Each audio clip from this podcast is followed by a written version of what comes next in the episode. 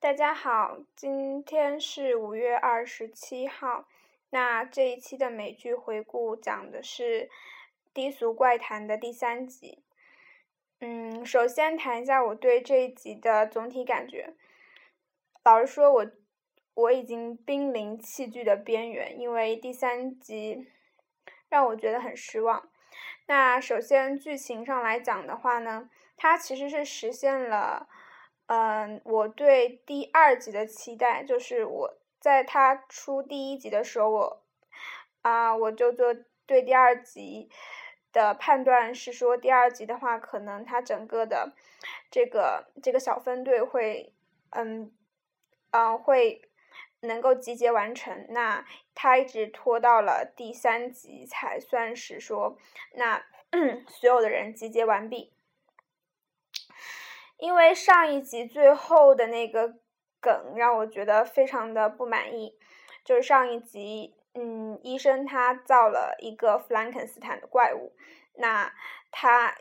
突然有一个东西从他那个怪物的呃身体里面破膛而出，那这一集的话就是开始就主要先介绍了他那个那个破膛而出的那个怪物的他的身份，也就是说他其实是弗兰肯斯坦的另一个怪物，是他的第一个怪物。那他没有介绍出他的那个怪物是怎么制造出来的，然后而且嗯。而且他，而且那个医生在发现怪物之后，很快的把它给遗弃掉了。我觉得这个和逻辑上不是很很很相符，因为按道理弗兰肯斯坦应该是个对于这种对于重生这方面是非常狂热的一个人。那他其实胆子特别大。我觉得按照常理来讲，他不至于说因为自己的怪物长得比较恐怖，或者说自己的怪物比。啊，情绪不太稳定，所以就离他而去。反而他的第二个怪物，我觉得就非常的不合常理。那这个就算是小孩儿，那生出来的时候都还会哭，都还会闹，对不对？那怎么能要求说一个怪物，嗯，刚刚复活的时候能够特别平静呢？那我觉得肯定是有恐惧的呀。所以我觉得，就一下子把这个。医生弗兰肯斯坦的形象就拉的特别 low，那而且这个解释也非常的蹩脚，他仅仅是因为这个怪物长得难看或者心情不稳定就把他给抛弃了，那而且啊嗯，如果是这样的话也还好，那打住就没关系。那他后边还讲说这个怪物是如何自己在一个阁楼里面，然后生活了很多年。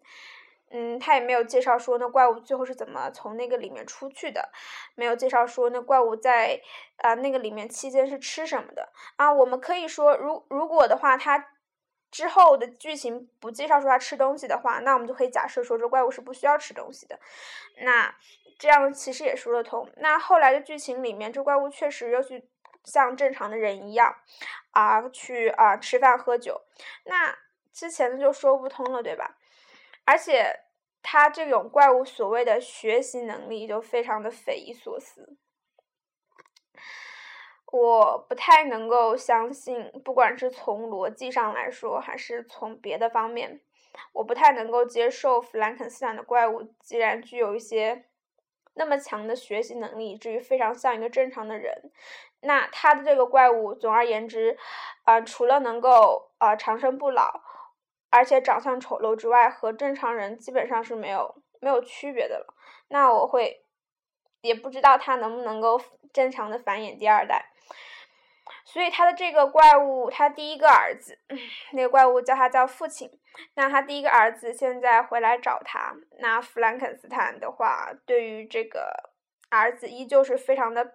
排斥。其实这一点我觉得还是很残酷的，因为。他对于两个怪物的态度完全不一样，嗯，就按照就好像说一个妈妈她生了两个儿子，两个儿子都是她亲生的，但她就是对待他们就是天差地别，所以我很能理解说第二怪物他的心里的那种失衡。那他那后来这个怪物去去去来伦敦找他，然后一直在一个剧院里工作，这就是借用了那个钟楼怪人的那个那个原型嘛。觉得我觉得有点，虽然说得过去，但我觉得用这种方式来引用一种经典的人物形象，就好像是东施效颦，因为你完全没有揭示出新的点啊，仅仅是给他一个这样的人物的设定，所以我觉得非常的非常的苍白。那这个线就到此为止，因为怪物他要求医生去给他制造出一个伴侣，那医生就拒绝了。所以说他们之后应该还会有更多的矛盾和更多对手戏。嗯，反正我对于这条线是非常非常的不满意，所以我看这条线的时候就完全没有，完全没办法看进去。那另外一条线的话也是需要吐槽，就是呃火枪手 Ethan，Ethan 他之前的戏路都还好，就说他就是一个落魄的浪荡子，那枪法神准，和很多女。很多女人发生了，嗯，发生关系。那他还有还有进一步暗示说他可能是开膛手杰克。那这条线索他没有这集中他没有继续的展开，反而就是开始说从上集开始，伊伊森就认识了一个来路不明的妓女。那这个妓女有很严重的肺病，嗯，所以而且伊森莫名其妙的和这个妓女擦出了火花，这个让我觉得。这让我觉得铺垫不够，以至于我没有太多的心理准备。因为你要说仅仅是啊肉体上的想法的话，我觉得还 OK。那他这集的话就上升为好像说他这是真爱的节奏，因为这妓女有肺病嘛。那 Ethan 就想说去啊，就回头去找公爵，然后啊替通过替公爵卖命卖命来来赚取酬劳，去给。那个妓女治病，应该是这样的一个想法。那我觉得，对于开膛手杰克来说，这个举动是不是过于人道主义了呢？而且他和妓女之间的交流有什么特别之处吗？我没有感觉到哎。那他们在这一集中就是有一场呃床戏，那除此之外也没有别的。所以我觉得这场这个戏就是，唉。有很多线，我能感觉到，你能感觉到这导演就是有很多东西他需要展开，但是每一条线都是展开那么一点点，而且就是没头没脑的，让人觉得非常的摸不清摸不清头脑。不过，嗯，有一点是我今天突然间发现的，就是特别好玩的，就是那个妓女，那个妓女的，嗯，那个扮演者她演过一个我很喜欢的剧，叫做《应招女郎的秘密日记》，是一个。嗯，大概有三季还是四季的一个英剧吧，那个剧特别棒，我就看过，反复看过大概两遍的样子。因为我其实我就看这妓女的时候，第一集看的时候，我就刚开始看的时候觉得就有点眼熟，但是我真的想不起来是是谁，因为她在那个那那部剧里面的时候演的是一个就是特别嗯高级的那种应招应招女郎嘛，然后每天都是浓妆艳抹的。啊，而且就是就是身材也是偏圆润，在这一这个故事里面的话，因为整个场景的设计，她人物的设计的话，感觉他瘦了特别多，所以他的那个龅牙就特别的明显，而且的话，整个妆就特别暗淡嘛，那穿的衣服也很暗淡，所以我真的就没有没有没有马上认出来他，一直到今天就是嗯在看是在看豆瓣吧，然后就有就突然间。哎，就想到说，哎，好像是那个、那、那个、那个、那个、那个女演员，所以这让我特别惊喜。嗯，我推荐就是说，如果对于这种这种题材不是很很排斥的话，可以去看一下《应招女郎秘密日记》，因为啊，虽然说很多人吐槽说这个女主角的长相不是很好看，刚开始的时候确实会有这种感觉，但是你只要嗯。进入这个剧情之后，你就会发现它确实有一种很特别的魅力，然后嗯，以至于你就觉得说好像嗯其他人来演就会不合适。他一种很特别的那种活力，让你觉得就是很很很不一样。虽然觉得他长得不好看，但是很多时候就觉得像那种那种男男演员，韩剧有些男演员，嗯，大家会说他们长得很丑帅丑帅的，就有那种感觉。那有兴趣的话，我是推荐看一下那个剧，我觉得非常棒。嗯，其实嗯，题材虽然听起来很露骨，但是拍的还挺好。嗯，也不会觉得非常的非常的黄，非常的低级，就完全不会。那回到低俗怪谈这啊这一集，嗯，另外几条线呢，就是关于。嗯，就是 Ethan 他回去找公爵，然后公爵和 Ethan 还有他呃 Vanessa 他们去去去那个伦敦的动物园去找公爵的女儿，因为 Vanessa 之前他看到了一个幻象，就是公爵女儿来找他，然后他可能得到了某种暗示，所以他就去那里找。他去那里找的话呢，就嗯出现了一幕很嗯很。很诡异的场景就是有几只狗，我不知道是不是是狗还是狼，反正就是类似于狗的那种东西。然后伊森和那群野狗就进行了一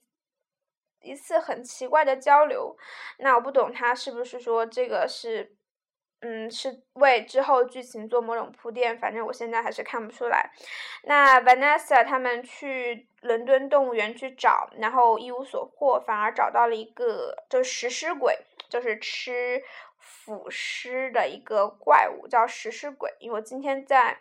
嗯百度。百度贴吧里面看到有人说，有人讲过这个，讲过这个典故。就食尸鬼的话，大概就是阿拉伯神话里面的一种怪物吧，就是吃那种吃那种腐尸，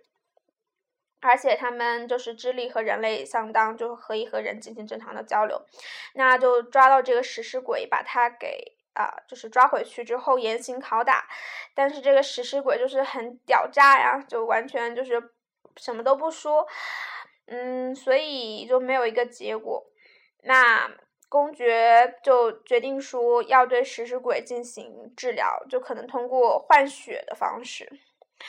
嗯，因为大概那个时候的医学就相信说，嗯，血液里面是有毒素的，所以你身体会有问题。那把你的血换掉之后，换上那个干净的血之后，你就会恢复健康。所以他就和医生去去商量说，让他帮他帮那个怪物换血。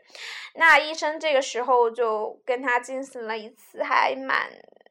深入的交谈，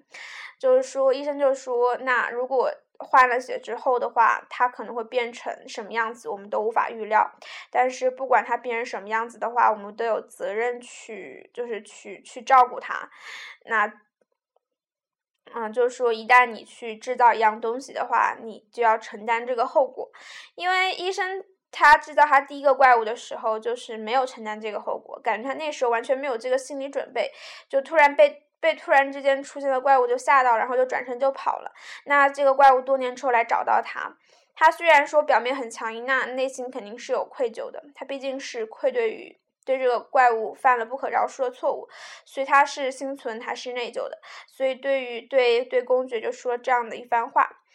那大概剧情就是这样。这一集应该说没有亮点，没有高潮，而且是一些断断续续的一些分支。嗯，毫无章法，所以我现在就很纠结，说要不要弃掉这个剧。哦，对，另外还有一点就是 Vanessa 碰到了那个道林格雷，我觉得很奇怪的一点就是，因为 Vanessa 嘛，就是伊娃格林嘛，她平时都是女女王扮相，然后永远都是一副高冷的样子，但是和道林格雷在一起的时候，就会展现出一种很小女人的娇羞，我就完全不懂为什么。然后道林格雷的那个演员长得是很好看，但是我觉得那个发型就是太像岛国洗剪吹了，所以某某些角度看起来感觉好奇怪。那我现在，嗯，这就是这集全部的剧情，大概我应该没有什么遗漏的细节吧。所以还是这句话，我现在不太确定是不是要弃，因为如果就算要弃的话，也不会这么快吧，因为现在手头上确实是没有剧，嗯，嗯，在追之前在追《傲骨贤妻》就完结了，那《冰与火之歌》的话也快完结了，也接近完结，所以说那还有这部，呃，《低俗怪谈》，嗯，《摩登家庭》完结了，那我可能下期节目会讲一期关于《摩登摩登家庭》的回顾，那不是说不是分分级的那种回顾，而是一个总体的回顾，因为我对那部剧还是还是挺有感情的。嗯，这关于低俗怪谈的这一集大概就这个样子。对于下一集的预测，我现在真的没有办法做预测，因为我觉得它的整个典故啊、人物设定非常非常的混乱，而且整个线索也特别的混乱，以至于我我不太我不太确定他这个导演究竟哦编剧究竟是想要告诉我们什么。嗯，而且，嗯，所以。我现在对这部剧的感觉就是边走边看吧。那，嗯，应该还会追几集。那如果实在的话超出底线的话，就会弃掉。嗯，希望还有有其他新的剧可以出来吧。我在犹豫要不要看英国版的《同志一番人》，因为我超爱美国版。那 Brian Kinney 是我男神，所以我就。我就觉得说，因为我有一个原则，就是同一部剧，如果英版和美版只能选一个，如果两版都看的话，我会觉得我是在，就像劈腿一样，是在做某种背叛，所以就很就就还蛮纠结。但是因为英版的《同济一番人》是最初那一版嘛，然后大家都说很经典，而且里面有我很喜欢的一个男演员，就是《冰与火之歌》里面的小指头。贝里希大人，所以现在内心还在挣扎。我在已经把它保存到我的嗯百度网盘里了。那看如果这这个剧追不下去的话，可能就会剪那个出来看一看。嗯，到时候的话可以做一个单季的回顾吧。嗯，今天的节目大概就是这个样子，因为。嗯，要说明的是，嗯，因为之前我是用剪辑软件，但是剪辑软件最近出了问题，所以我现在只用的是荔枝 FM，直接这样录，就是完全没有剪，也没有办法插片头曲，因为手机的原因，所以节目就特别的粗糙。嗯，虽然现在只有四个粉丝，但我觉得还是很开心，因为。老实说，我都怀疑有没有人能真的有耐心把这一整期节目听完，所以我尽量说单期节目就时间尽量的短，而且我自己这样就完全没有稿子这样说的话，就很容易卡壳，就嗯啊，然后然后就特别多的然后，啊我自己都完全听不下去，嗯，总之还是很感谢，如果嗯有听众喜欢的话，还是非常的感谢，那这一期就是这样，再见。